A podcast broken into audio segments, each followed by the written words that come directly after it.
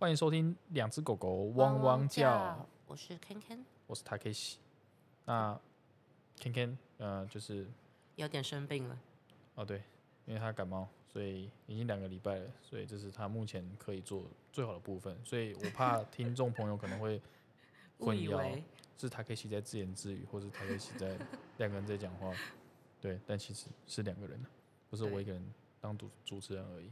那很荣幸的这一集的来宾，邀请到 Ken Ken 的朋友丹丹，丹丹哈。Hello，大家好，我是丹丹。哎、欸，丹丹是我的大学同学。对，我们就是呃，都以前都念气管系。对，我们都念气管系。虽然丹丹大二就转系了，可是我们还是一直 keep in touch。大大三。哦，大三啊，sorry，我我不熟，我们没有很熟。没关系。忘记了啦。嗯、我刚刚真的想讲说，哇，如果是他大二就转走，等于你们只相处一年，然后还可以好到现在。没有，因为因为我们那个校区就很小，我们学校就像补习班一样。我们是读东吴城中，然后他就算转到那个会计系，可是因为学校真的太小了，所以我们还是会一起吃午餐，然后一起出去这样子。哦，我有去过，我也有去过。对啊，对啊。对，我心里都一直觉得我自己就是，别人问我都，我都还是会先答我是气管系的，因为我觉得我个性。跟外显现出来的，大家都不会猜我是会计系毕业的。哎、欸，我想问一下，你那时候是什么原因转到会计系？就是为了钱？没有哎、欸，还是喜欢？就是一个缘分吧。就那时候修课，好像会计也念得来，然后初会、中会成绩也蛮好的。天哪，我初会被当两次。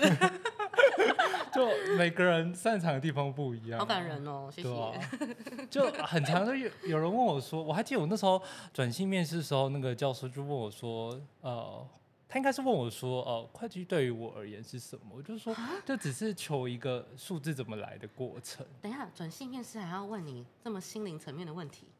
我印象中啦是这样。会计对你来说是什么？对啊。哇，那那假设 Ken Ken，我现在要问你，会计对你来说是什么？呃，呃，数字的艺术。哇哦，这这点很酷。那你，你怎么回答？我我先我先讲，我刚刚随便突然想到，嗯，掰硬掰的答案就是我去面试，他说，那问你啊，会计是什么？我说，嗯，会计就像是一间公司的体检报告。哎、欸，不错，是，啊、是哇哦，没有我乱掰，我刚刚乱掰。对，我那时候也的确有讲到这个点，对。就是其实呃，就是财报，难怪我会计被当两次，我连这个都讲不出来，完全不懂它的意义是什么。对啊，那郑宇哲应该是蛮适合念会计系的。他是啊，他是半个啊，他是财经、财务、精算、啊。没有啦，财务工程与精算数学跟会计也也不是那么。啊，真的吗？会计是会计啊。那财务精算主要是什么？财务工程与精算数学就是财务工程，就是比较像是像什么什么期货啊、选择权、哦、证券相关，然后。精算数学其实就是像设计保单，我要去设计这些，oh. 就是比如说数字啊、保费，我可以确保我的公司，不管是人寿还是什么产险、寿险，这些都是可以让老板赚钱。对，然后或者是像退休金、年金改革，这个也是需要，嗯，对，请精算相关的人去做。台湾还有其他大学有财务精算跟有啊，那个正大的丰保啊，风险管就是更更好，嗯。嗯好，回到丹丹。哦，所以那时候我的确有讲到那个点，就是说财报就是健检报告，对啊，然后对啊，好巧，是是真的，然后所以就是看懂一间公司最基本的就是要看懂财报，虽然财报上面可能因为现在台湾就跟随全世界都是采用 IFRS 嘛，然后 IFRS 它很大的一个重要的点就是它让企业它在揭露财报的时候有透露更多的资讯，对啊，虽然这个资讯。不会让你看到企业的全貌，但这就是一个可以买了门票，就是透过呃财报去了解这个公司的最初的样貌，嗯、对啊，就是像我们呃毕业之后做的工作，就是很多时候我们去拜访客户的时候，我们一定要先看财报，嗯，对啊，你还是要稍微了解一下，哎，公司对他们现在目前的状况到底是怎么样子，对，对啊，对，对，你就就是一个基本功，然后也是很重要的一件事情，对啊。嗯嗯嗯那诶、欸，稍微跟大家分享一下你现在的工作的内容，哦、或是介绍从毕业到现在你整个工作的转变等等的。我就是呃，二零一六从呃会计系毕业之后，就有先去了勤业中心，嗯、然后是审计部。哎、欸，我想问一下，为什么这是一个必经的路程吗？只是会计系毕业，我的所有的朋友都去四大，然后审计，嗯，这是一个必经的路程吗？我觉得就我们，呃。我至少到我们这个年纪的会计系毕业生，蛮多都还是会是做这个选择。但是在可能比较近期一些呃毕业的人，他们可能就会有一些人会选择不同的道路，对啊，因为毕竟嗯、呃、各行各业都蛮缺工的状况下面，他们可能是真的蛮多选择的。因为以前老实讲，就是四大他们还很骄傲说，他们可能就是只收。四大会计事务所，他们就是只收，就是呃国立毕业的或是老牌的私立学校，嗯、他们其他是不收的，他们还是有定个门槛在。嗯、可是这几年就甚至是可能私立也比较后段，或是甚至非本科的，他已经扩到你可能是商管，就是经济系毕业的也都可以了，对啊，甚至你只要对初会有稍微一些，你外系你有修过初会的，其实都 OK，对啊，他们已经。把那个范围扩得很大了。那他那时候面试的门槛是什么？因为我是校园征才进去的哦，对，所以那时候就是是团体面试，当然就是有各个学校的。好紧张啊，团体面试。其实我。印象中都还好，因为你就是他们，其实怎么讲？他们找你去面试，就代表说你很某种程度就一定是他们认可的人。他们只是要见见你本人，然后看看你的谈吐，你是不是、嗯、呃有符合他们所谓的团队合作精神的那种人格特质。因为在事务所工作，就是呃一个案件的查核是要分很多细节的部分，那每个人都有自己分工的部分嘛。对啊，所以就是他们。也会蛮在乎这个点。嗯嗯，对。好，好，那从秦业离开之后，你在秦业待多久？秦业那时候其实就待了五百天而已。五百天？你是练下五百天哦？四百九十八天，我永远都记得。我那时候离职的时候，我就想说，四百九十八，哎，你谎报两天呢？对啊，就是，可是凑整数嘛。没有，你干嘛那时候不多待两天凑整数？也没有啦，就是那时候，哦，我离开秦业的一个点。我自认为啦，就是我那时候就出了，我那时候去台南玩，然后出了一场车祸，嗯，然后就是我现在身上这些疤，嗯、对，就手上还有腿上，然后那时候事务所的人，他在我出车祸之后，我有，因为我有大概一个多月时间都没办法行走嘛，所以我也没办法去公司或者去客户那边查账，嗯、然后他们还是塞了，就是对，就是原本既定。就是我没有生病的工作量给我，然后就让我觉得说这个这个地方我真的没办法下去。然后我也是那时候就，因为我就是猜想说，假设我去待事务所会是过什么样的人生，最直接就是看你的上层的主管他们现在是过什么样的生活嘛。嗯嗯，那其实很长一段时间就是那时候受查的客户是金融业，然后金融业就是因为我们查的程序会比一般的其他的非金融业还要再。更复杂一些，对对，所以其实我们是加班的量也是更多的，嗯、对啊。然后一本是那时候我的主管就是我经理，他们都还是很常，都是跟我们加班到十一点半或是十二点，哇，对，就是一天基本上也是十四个小时，然后一周工作六天。我在事务所，我曾经有曾经有一个很难忘的事情，就是我连续二十一天都开电脑工作，对，因为你有笔电就可以工作。Oh my god！对啊，所以那就是我离开原因，然后加上我车祸，然后我就觉得说，就是好像人生，对啊，就是也不用那么积极，应该不会想赶快离开这个地方。我可能是更早就悟出，就是我就是一个很偷懒的人啊，对啊。你哪有偷懒？你比我我们很多朋友都很勤劳的。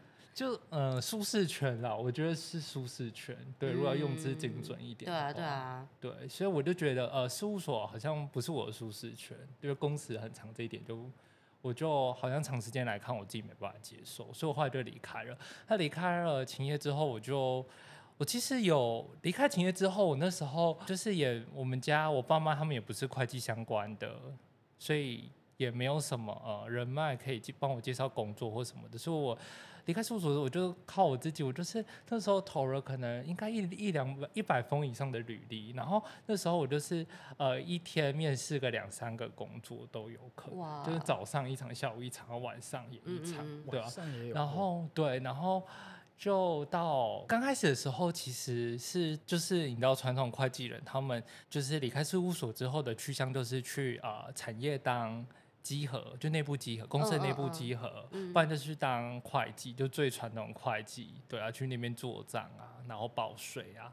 然后我刚开始也是找这个方向，就是想说，哎，好像可以去面试看看。但我就是在面试的过程中就发现，因为面试过程中他们多少要跟你讲说，哎，那。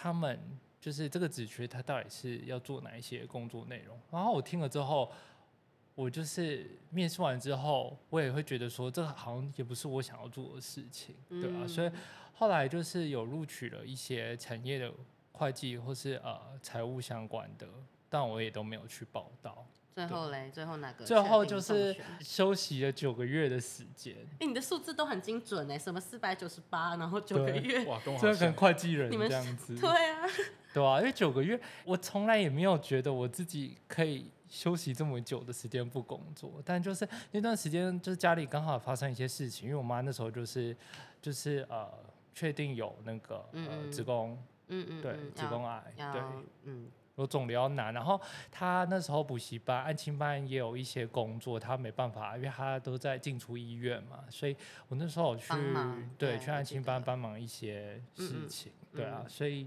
九个月也不能说完全没做事情啊，对啊，就是去。我觉得也是一个很好的时间，让你自己知道说，哎，什么东西比较重要，或者说什么样的工作是你比较有兴趣的，对吧？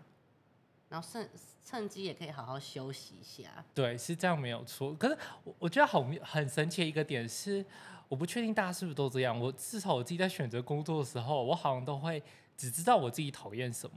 那我当然不会往我讨厌的东西去去朝那个方向。嗯、可是就是扣除剔除掉我选单里面剔除掉我真的讨厌的东西，剩下的我就好像没有到真的是。我特别喜欢，对，特别喜欢，或是梦到都会笑的事情，对，嗯，我也是这样，对，所以这就是就是一个过程，所以我一直很羡慕他可以，我很羡慕就是我们同年纪，甚至是年纪更小的人，很早就知道说，哦，我就是喜欢一个东西，然后就可以很明确的指往这个东西去迈进，因为我现在都还是就是只是剔除掉我不喜欢的东西，那其他就是还是在尝试这样。或者觉得说好像没有什么差别，对我来说。对啊，就是，但这就是一个过程嘛，就一个人生的过程，就是发现自己。对啊，嗯，对，我觉得就是缘缘分啊，只是有的人发现的早，有人发现的晚。得晚。对啊。希望我赶快发现。搞不好我现在晚上就发现啊？真的吗？吃个汉堡就发现了？搞不好可以，就吃了汉堡之后，觉得自己好像蛮适合做汉堡的。对啊，我去伦敦卖挂包好了。跟包抢生意，我现在会有点变得比较市市侩，因为因为我我不知道我真的适合我的是什么，那我又觉得好像每个产业都还不错，变成说那我就会挑就是哦，可能金融业或者是资讯业，感觉好像钱赚的比较多，那我是不是之后往这个方向去找工作？可是我其实内心是会觉得我不太确定我喜不喜欢这类型的产品。对啊，可是。对，然后哦，这说到一个点，你刚刚说到一个点，就是因为台湾怎么讲？台湾就是一个比较小的国家，所以资源就是集中在某一些行业嘛，对啊，所以的确就是呃，以薪资结构来讲，就是某几个行业的薪资会比较好，嗯，对。那新金融业因为它是管制的行业，就是有点像。电信产业，中华电信其实他们那个薪资结构都蛮好，因为它也是一个管制的产业。嗯、我现在待的金融业也是，嗯，对啊，所以这个可能如果假设，对啊，有一些人就是生活需求，对，又比较看重的话，就是这的确是一个考量的点，在找工作的时候，就是产业别你要选一个，就是是台湾，就假设要在台湾工作的话，就是要找这个国家现在正在栽培的，或是这个。行业本身就会有一些门槛的，才能设立的地方去，对啊，那个现实面对。你九个月之后，你找到什么的工作？我九个月之后，那时候就偶然，因为我南港人嘛，然后你透露好多个人资讯哦。也还好啦，就是很很很大的，就一家人的那一间金控公司 下面的子公司，很大的一家人，对，一家人控好，OK OK OK。对，然后我觉得有时候面试就是这样，就是缘分。那时候面试完的时候，我也不觉得我自己会上，因为我去面试的职缺就是股权承销，就是大家常听到，就是哦某一个公司要 IPO，他们就要找承销商。那就是我后来离开企业中心去做工作，就是呃去承销商工作。承销商的意思可以。大致解释给承销商就是呃，你把承销这两个字就是拆成承跟销嘛。承就是去找那些案源，案源的话就是那些有想有呃 IPO 计划，就是有想要在台湾挂牌上市柜挂牌的公司。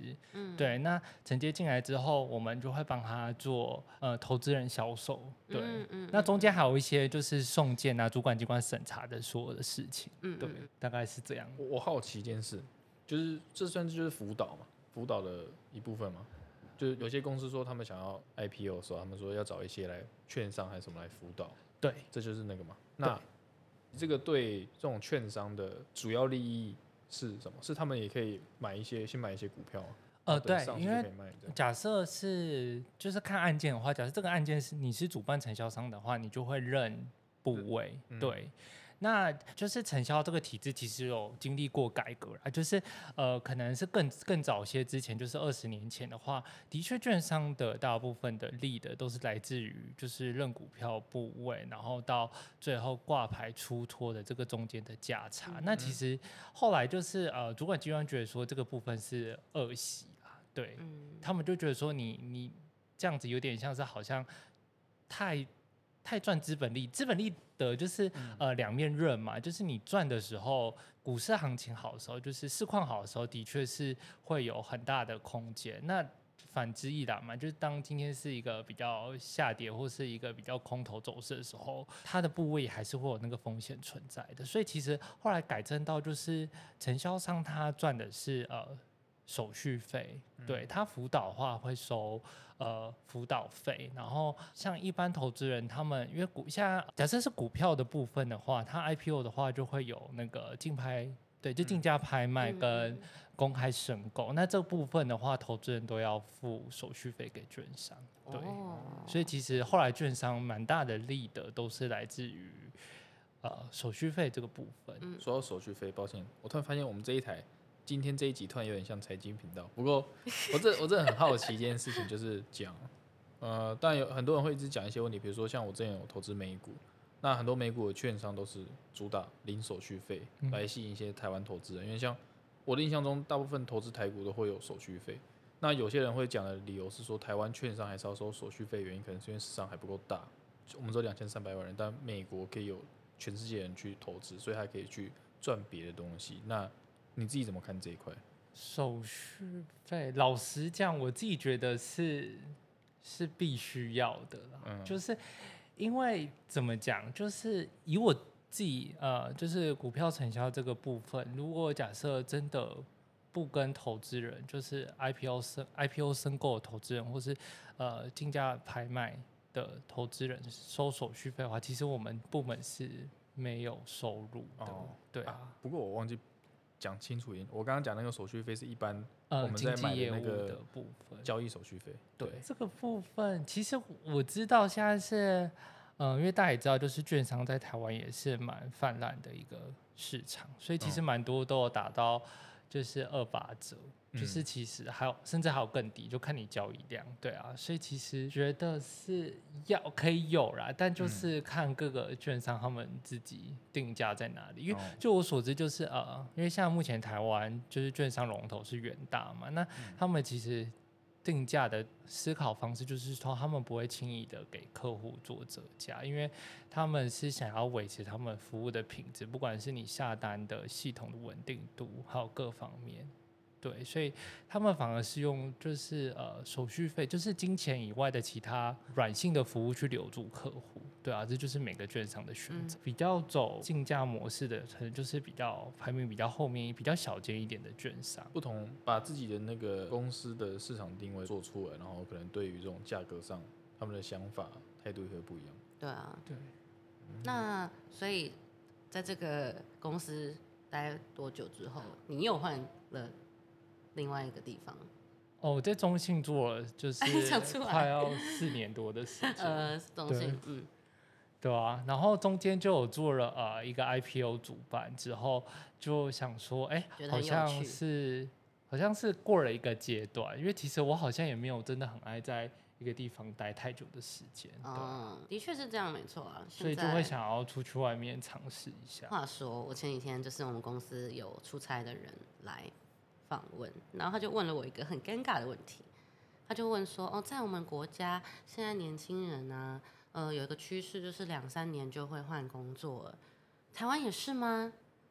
是啊，可是我因为我刚好工作快满三年，所以我不知道怎么回答他，我想、嗯、我不太清楚。我觉得两三年，嗯、呃，我觉得这是要看很多个情况，就是第一个是你能。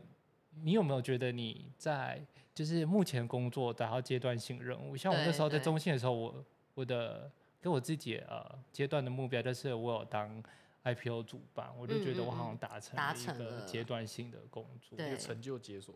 对，那我好像就可以就是去外面看看有没有其他机会。对对对对。可是可能在呃之前的可能爸妈那个年代。他们可能就是会一直在一间公司，但我们现在大家好像大部分的朋友都会两三年之后就会换一间公司这样子，嗯，尝试不一样的领域，或者是找寻更好的机会。这样我也是蛮支持这样的选择，因为就是你三年两年你出去外面，你可能出去外面 interview 好了，可你不一定要真的想要换工作，对，但是你可以知道说你自己缺乏什么，嗯嗯嗯，或是市场上面到底需要什么样的人才，对。嗯然后你的自己也上，你的自己的价值在哪里？没错，啊、嗯嗯，就是会因为待在同一个地方久了会会迷惘，对，所以你出去外面，就是如果假设这是一个发现自己在市场上面价值的过程，你可能会减少你的迷惘吧。这是我自己的想法。你有一些新的方向可以去增强自己。对，那你中信结束之后，你去哪里？中信结束之后，我那时候就去了台新，对，然后台新很妙的一个点就是，呃，因为台新就是在呃股票承销这个业务的部分，它其实啊、呃、案件量是比中信还要好一些。那时候我我去的想法就很简单，我就想说，哎，我去那边就是可以有更多的机会做到更多不同的案子，对，甚至是呃公司规模或是。呃，比较响亮，案件名称比较响亮的案子，对。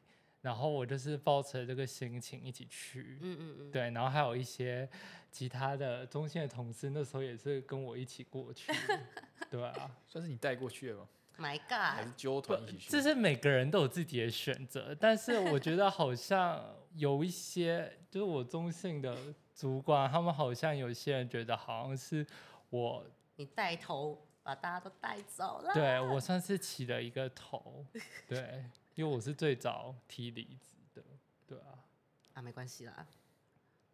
对啊，但就是，对啊，我觉得就像我的，就是大家认为年轻人，对啊，是就是两三年换一次工作，这到底是好事还坏事？我觉得去外面找到工作的人，大家应该要认可说他去外面找得到工作，而不是。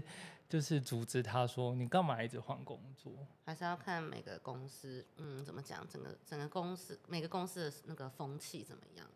对，对，像我朋友在科技公司，他们其实就会很支持说，呃，三四年之后，你可能去别的别的公司闯闯看，或者是说你去这个公司国外的分部发展看看这样子。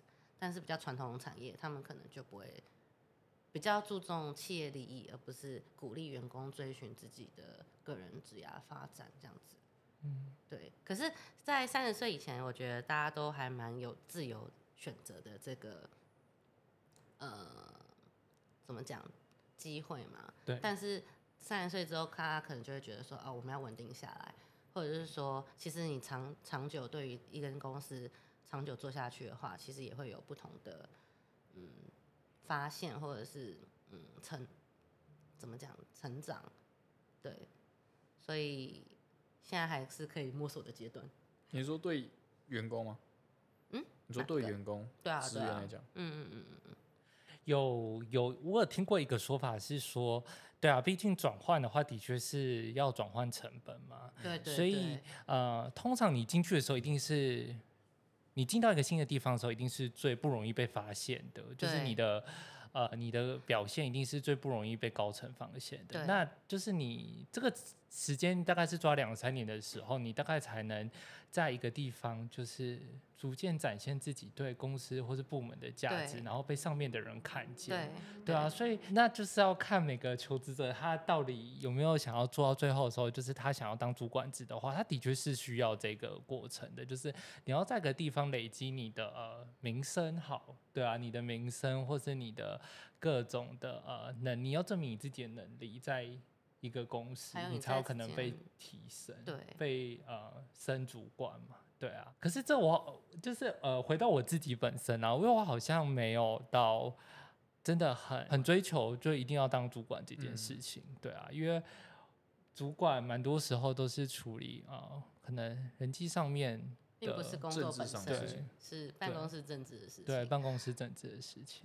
可是像我现在在这间公司已经快就是三三四年，我现在觉得，其实我一刚开始会觉得说，好像我两年的时候会觉得说，啊，我已经学到很多东西，然后在第三年的时候会觉得，哎、其实我今年成长的幅度比我想象中的大很多，所以其实，嗯，怎么讲，两三两到四年。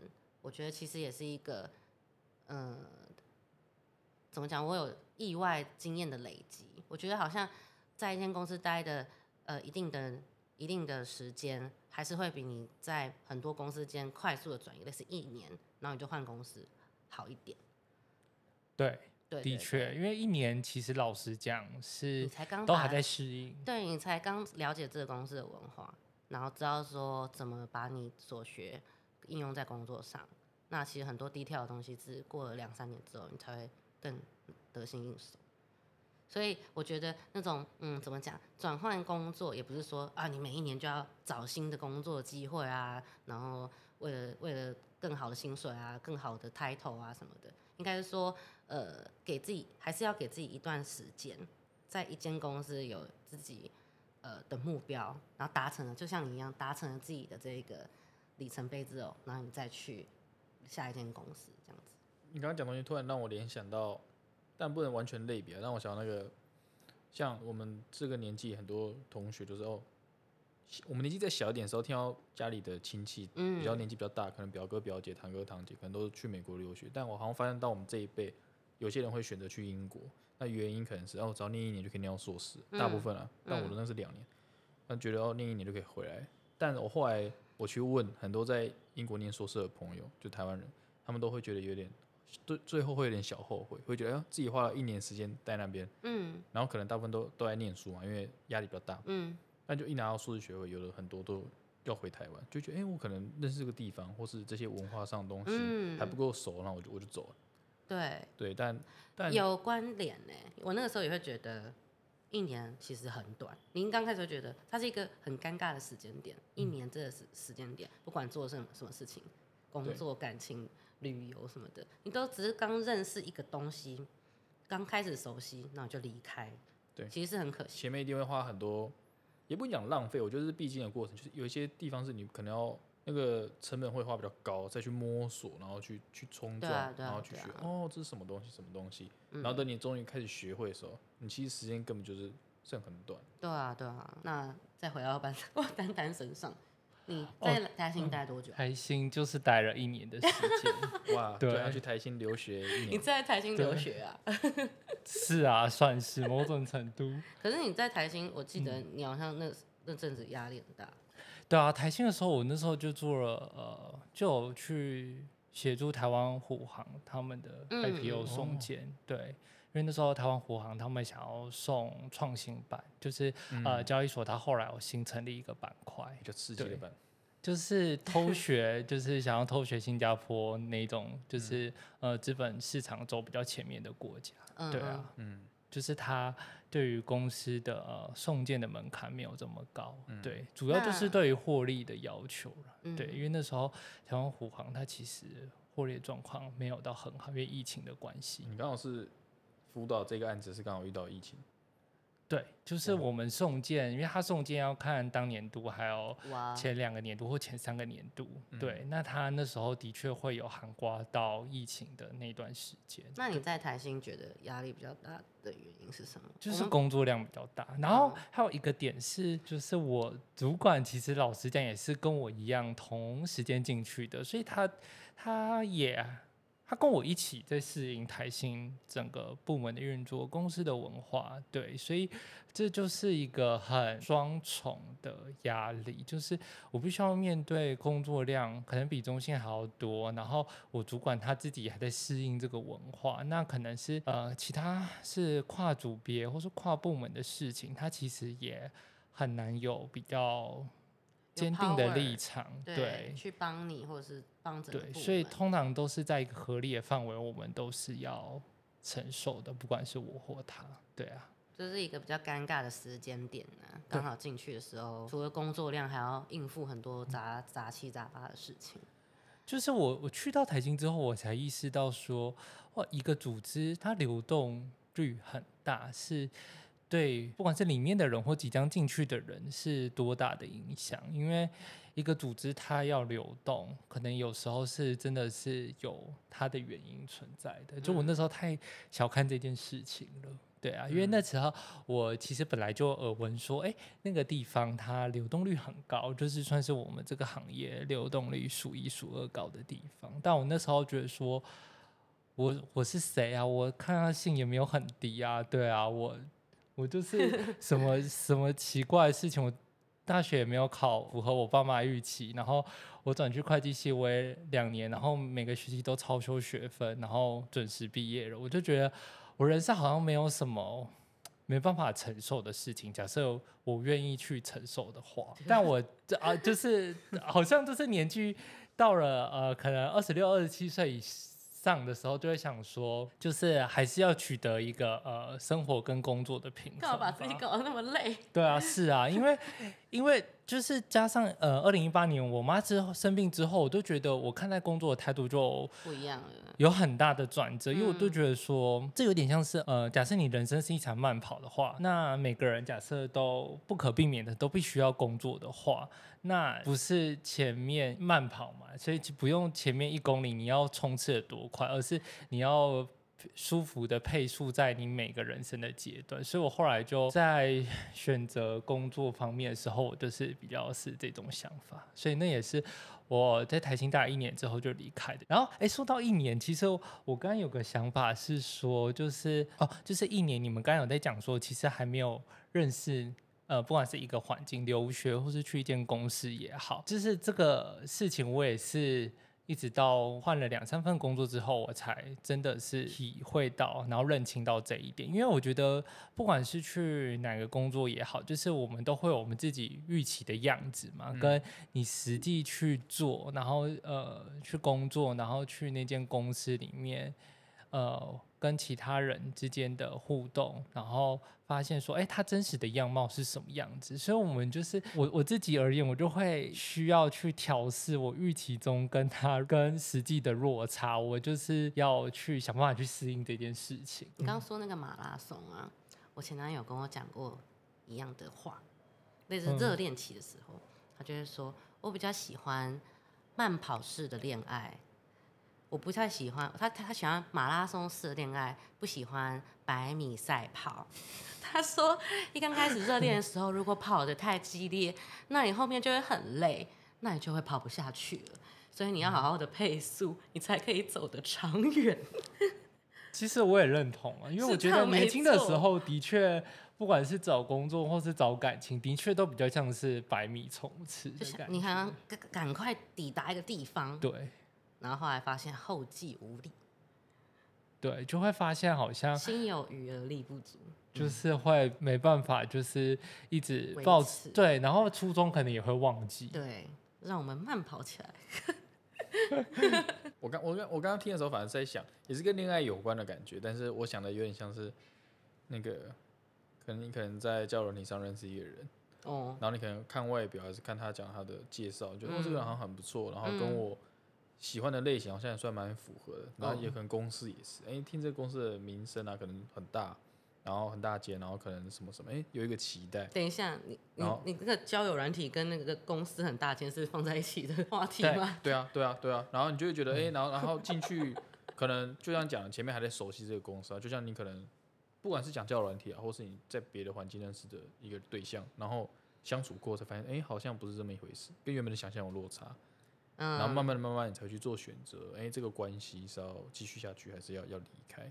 嗯，你跟你跟公，你进去公司里面也是这样，你就把它当做你的一个交往的对象。我我有时候会这样想，是，其实是这样，没错。我也是这样子，我后来工作到后来也是这样看待工作。想分手吗？对，去面试的时时候就是有点像是去呃。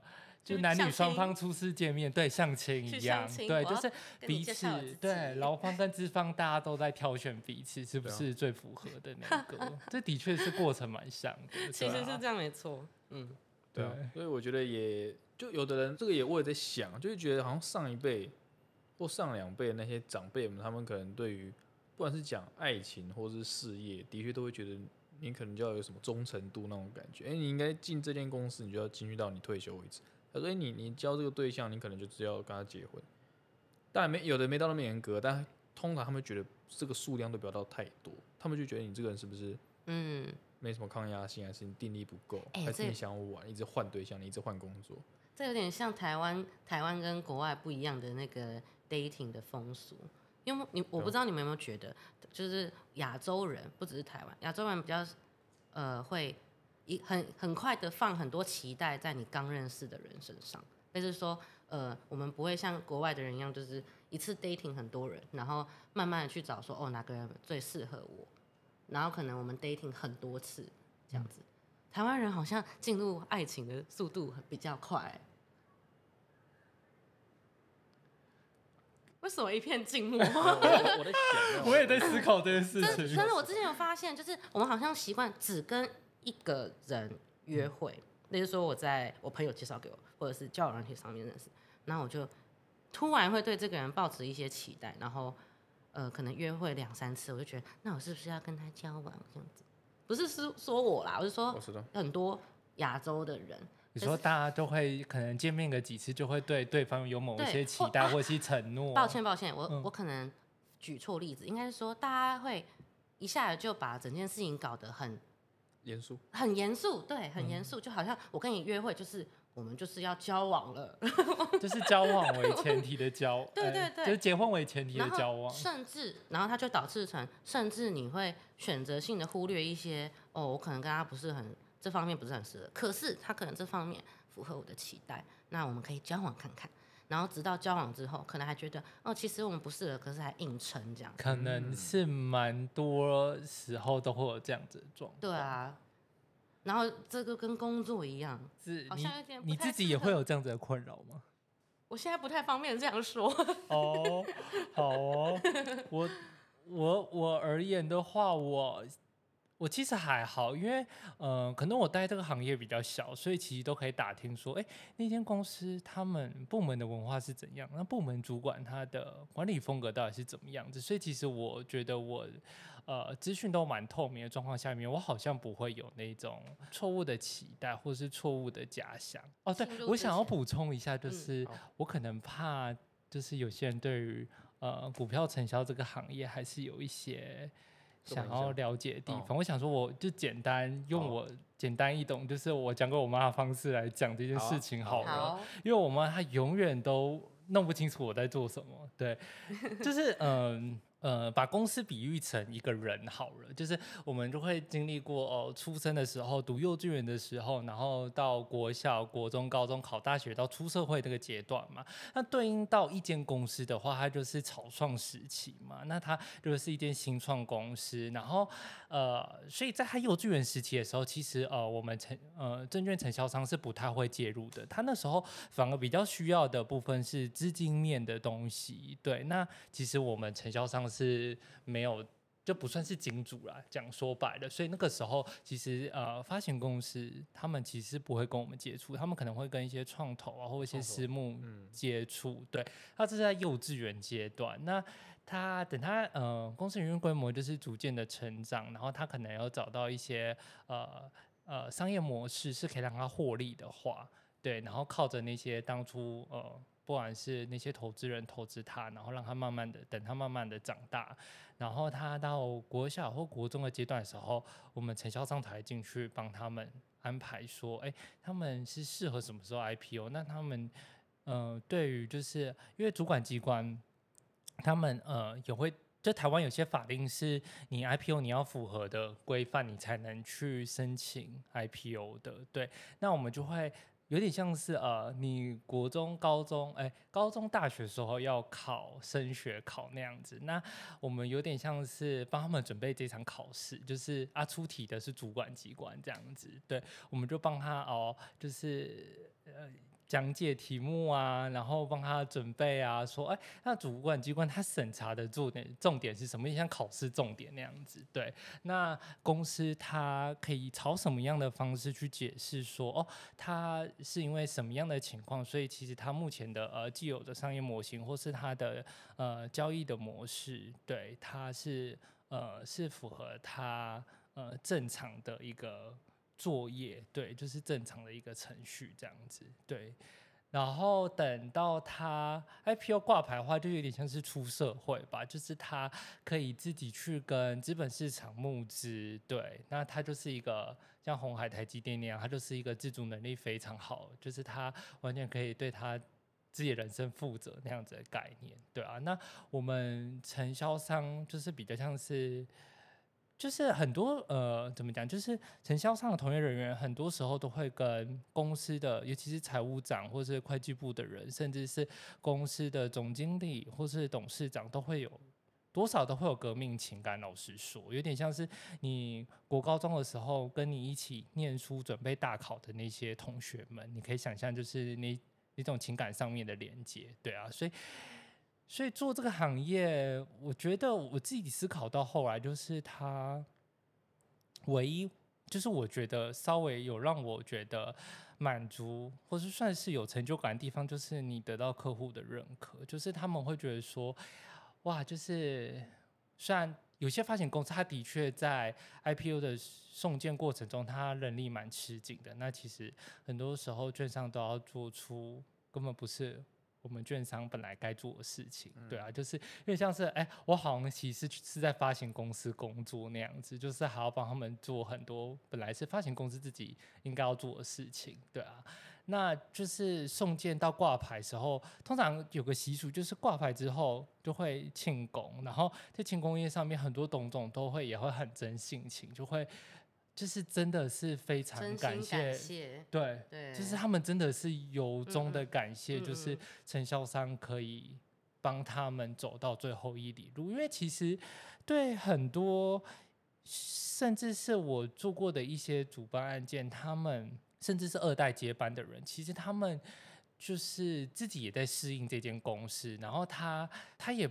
他也知道说这间公司是他爸妈传给他的，所以他有个使命感，是说这间公司 IPO 对他来讲是不管是完成他自己人生的一个任务，也是帮他爸妈完成了一个心愿。对啊，所以就是我也见过这种就是很很感性的时候，所以这某种程度就是很有意义的一份工作，算是啦，不然帮助这些企业。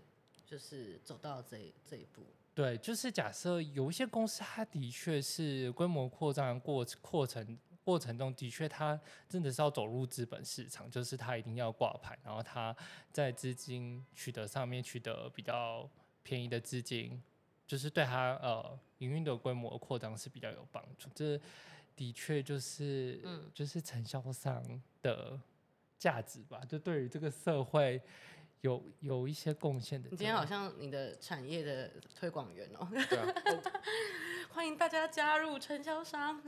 也还好啦，对。然后还有一个呃小疑问，就是可能有些人会想要知道说，到底什么样的人才能做承销商？嗯、其实我必须要讲，其实没有所谓的限制，但大部分都还是嗯会计系毕业的，或是商管学系毕业的。嗯、但我也有前同事们，他们也是历史系或是其他的科系。哦、其实你他们会觉得门槛太高嘛？就是他们要做更多准备，再进入这个产业。嗯，还是有一些基础知识。对啊，对啊，对，基础知识就是你可能学过一些粗快，然后你要有判断问题的能力。就假设发行公司，嗯、你问发行公司一件事情好了，你就跟他讲说，哎，IPO 送件的话，主管机关不想要看到有这样的交易出现。那主管机呃，发行公司有些人他们不一定会全然的跟你讲实话，那你就是要有，就是我们所谓的判断能力。对，你可能用呃。很多其他的问题去反复测试它，嗯、对，或是甚至去呃询问一些他们跟他们往来的机构或是单位，然后想办法去寻找一些蛛丝马迹。像我们在呃送件前，假设我们都会去出差，然后去访问他上下游的供应商或是是代理商的部分，对，就是呃因为代理商而言，就是他。会有那个假交易，就是假销货的风险嘛？对啊，所以我们都要去实际的探访，然后实际的做查核，对啊。那这些是就是应该是说简单一点，就是你要有一个敏锐度啊，就是有判断能力的敏锐度，然后再学习一些嗯会计粗快就可以了。嗯、其实，对啊，嗯，哇，今天上了一堂。承销商的课程，对啊，我我刚才学到很多哎、欸，对啊，我也是，嗯、我我刚才有点好奇，是说，那你自己个人觉得，你主要到前面听起来是你前面大概五百天嘛，你是在会计事务所，对，那你后面主要不管是哪一间券商，都是在券商这个领域，对，那你自己觉得你现在主要在券商里面在工作，你觉得你比较会用到的技能或者什么一些背景知识，你觉得主要是在你前两年的气管系的学到的东西，或者是会计系，又或者是其实跟他们也没太大关系，是自己真的在工作，实际上，然后去磨练、去训练出来的东西。呃，我只能说没有哪个领域用不到，就是我在企管系都是累积的一个。对，我在企管系可能比较像是那一种，我跟客户，不管是财务长，就是往来往来对谈沟通的过程中，对啊，就那些比较软性的东西，或是会计系的一些比较硬。硬性的东西，嗯、对，就是比较呃会计专业知识有关的，或甚至我去企业中心，呃，在里面工作接触到的一些呃查核的逻辑，就是我们财报查核的逻辑，其实都用得到。就是好像每个面向，或是我甚至进了承销之后，我也一样是，因为怎么讲啊、呃，就是主管机关他送件的法规会一直随。时间就一直更新嘛，对啊，就是法令的东西是不断更新的一个东西。那就是我们也是每天都就是很长时候都要去吸收新的知识，嗯嗯，对啊，嗯，所以就是好像是所有的经验，然后都用到了现在这样子。因为我个人其实也是很认同这种想法，是我有时候一直觉得我们人生当中不一定会真的是做这个工作做很久，或是。有些时候，有人他可能念的科系跟他后来做工作完全没关系，但你会真的觉得没有用吗？我个人其实还是不觉得。我觉得人生中遇到任何事情，不管是什么，然后学什么什么东西，它其实终究呃最终都会变成一个养分，它都是所有的养分，然后可以对于未来要做的事情都会有所帮助。这样，这对我来说已经不是一个问题，它就是这样。就是人生每个阶段，就是给你一个养分。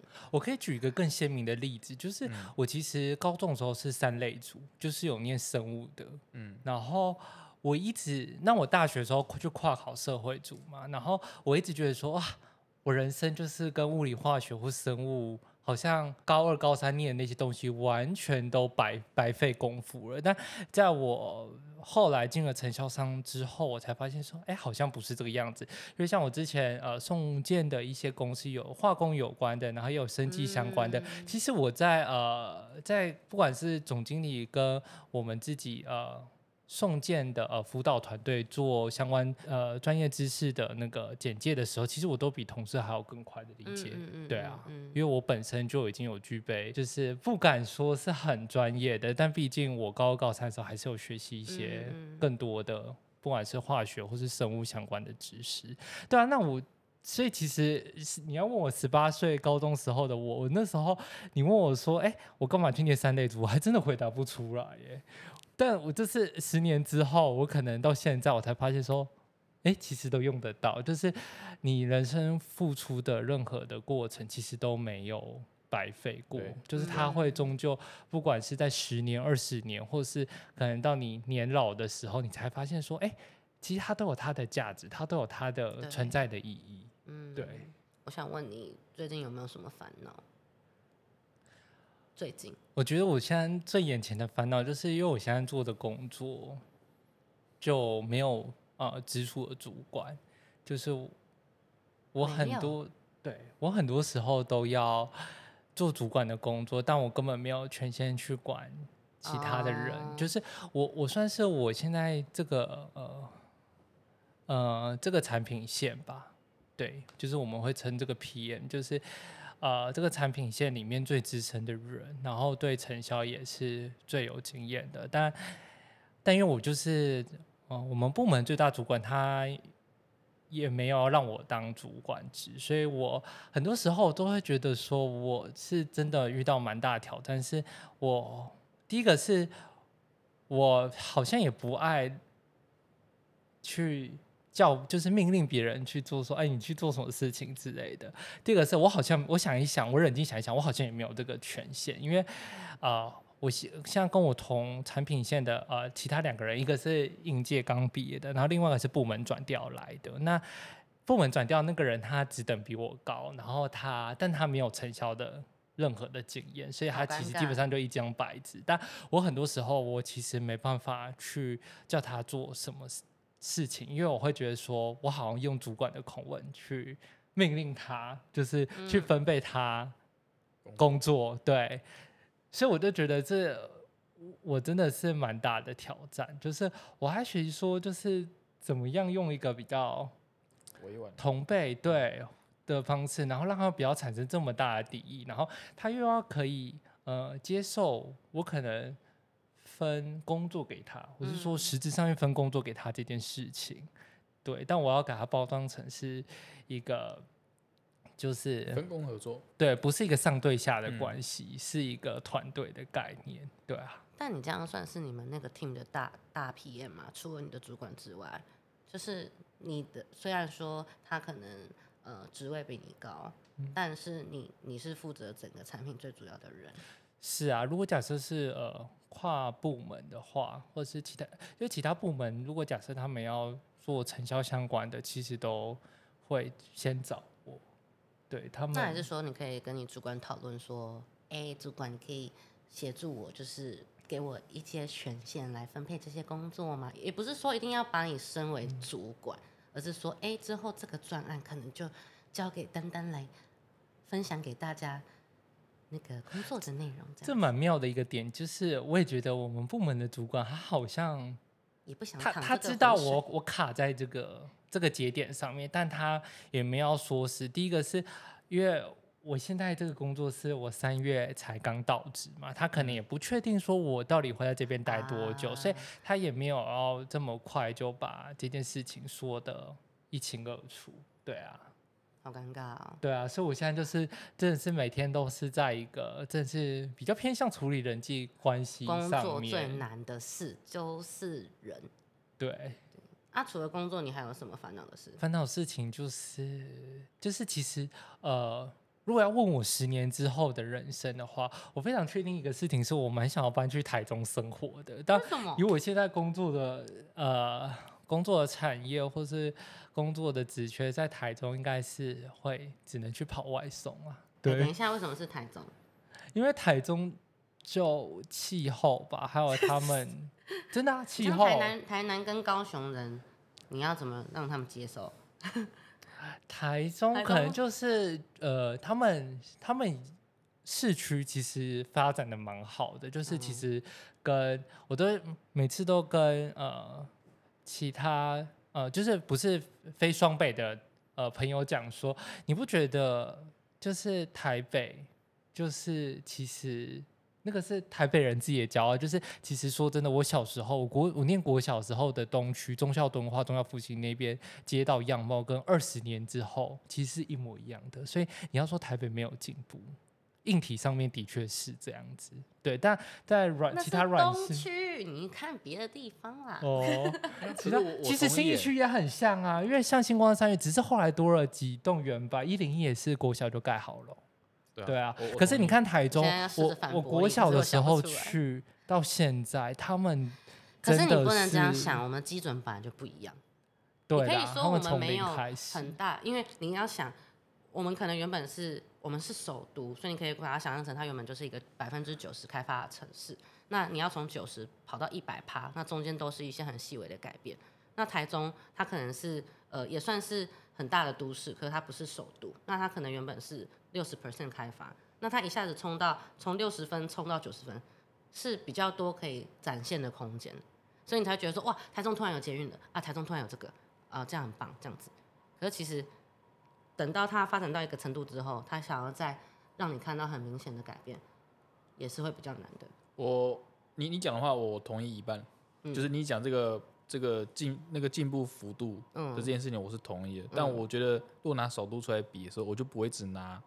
台北跟别的县市比，我会拿台北跟亚洲或是别的首都来比。啊，你你你你讲东京，东京比台北 发展更久，是但我每次去东京，都会觉得有新的东西。东西啊，我现在很想要帮我的家乡反驳，是可是我没没必要了，想不出来。坦白讲，我觉得 我个人也是认同那个丹丹讲的台中，不管是台中或是高雄，我觉得这其实对台北人来说其实还是好事。你知道为什么？我会觉得这是一种类似首都减压或者一个城市减压，因为终究台北市就长这么大。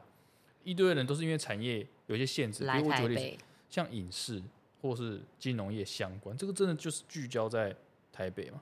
目前的情况来讲，但但如果有机会，别的县市有机会提供更多的可能性给其他人，就没有人中南部的人有那个必要说，我一毕业我就要留在台北。当大家到别的县市的时候，整个台湾会比较均衡的去发展。其实对各个城市，它都算是一件好事情啊。对啊，可是我觉得台北比较偏从软软软实力方面在发展，嗯，就是一些什么文化，然后呃区域，呃区域翻新啊，区域重新改革发展这样子，类似西区西区改善计划啊等等的，或是把一些旧的东西更新，而不是说快速发展新的东西，让大家觉得哦台北进步好快这样子。翻新那一块，我觉得我现在最喜欢就是双连那一区。哦，双连站，中山连到双连。一刚开始是呃西门那个龙山寺那边嘛，万华那边、嗯、大道城。那现在像是双连站，很多地方他们都有这种区域翻新的计划。所以我觉得台北比较偏这种方向在发展，而不是说很快速的哦更新，把东区弄得很 fancy 这样子。对对对。还有一块，我觉得可能是我情感面，因为我就觉得，我都开玩笑说我。其实说真的，我好像没有真的真的脱离过台北。嗯，对，我就是土生土长的台北人。Me too。对，因为我就整个受教育的过程，还有出社会，就是去事务所待金融业，其实全部都在台北。我好像，我好像，我就觉得说，我十八岁，可能十八岁到二十五岁。唯一没有做到的事情就是我脱离台北，我离开我真正的家乡，去任何一个县市都好，然后自己去生活，生活对，嗯、就是去体验不同的地方，因为每个县市都还是有他自己的特色嘛，对还有自己他自己人文的素养，嗯，对啊，就像台中有台中腔，就是很可爱的一个部分。刚听成台中的腔，台中枪啊，台中枪有很多枪，吓到我。那个另外一个也是台中的部分，特色，对，吓到我。可我个人我还是最喜欢台北，不是因为我是台北人觉得台北怎么样，是因为我就生长在这地方，就类似说台中人可能最喜欢还是台中。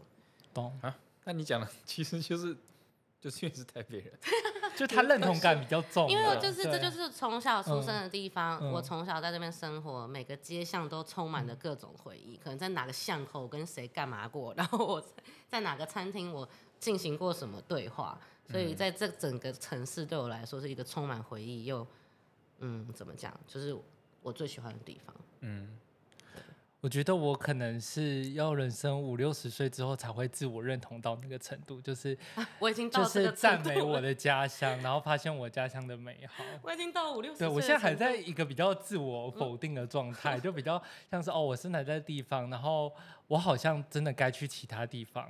但我赞同，我也想要去别的地方尝试，因为我也觉得说，在我年轻的时候，我想要在另外一个完全不一样的地方自己生活，这样子。所以这是你三十岁前最想要，三十岁左右最想完成的事吗？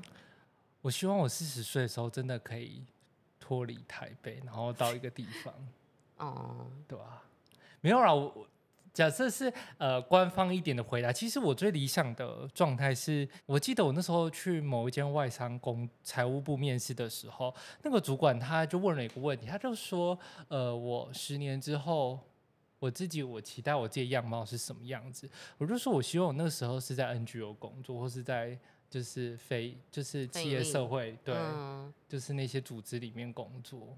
我到现在，我某种程度上面，我好像还是对自己有这样的期许，就是我从我大学时候去做了国际职工之后，然后我就是、嗯、可能就是有一个种子埋在心底的，但我不知道它这个实现过程中，我到底。会有多大的机会去？我懂去做这件事情。我一直希望我的工作是，我有时候对我工作感到有点无力，是我觉得我的工作好像只是一份赚钱的工作。我在找寻我的我们公司的产品或我的工作对这个社会有带来什么价值。所以，像是如果说我真的不不 care 薪水的话，我就会想要去 NGO 工作。嗯，因为我觉得哦，我做的事情对这个社会有意义。对，当然我我现在工作的地方。工作的产品，当然还是每个人工作的呃地方生产出来的东西都是有价值的，只是说呃又比较偏商业面。我大概知道你在讲什么，不过哦，就在说拍片，我知道我知道，我但我可能还是会也不算真正真的反驳或是什么什么，应该是说我以前的想法也跟你一样，但后来有一个更新的想法，嗯、大概这两年才跑出来，就是我会觉得这个社会。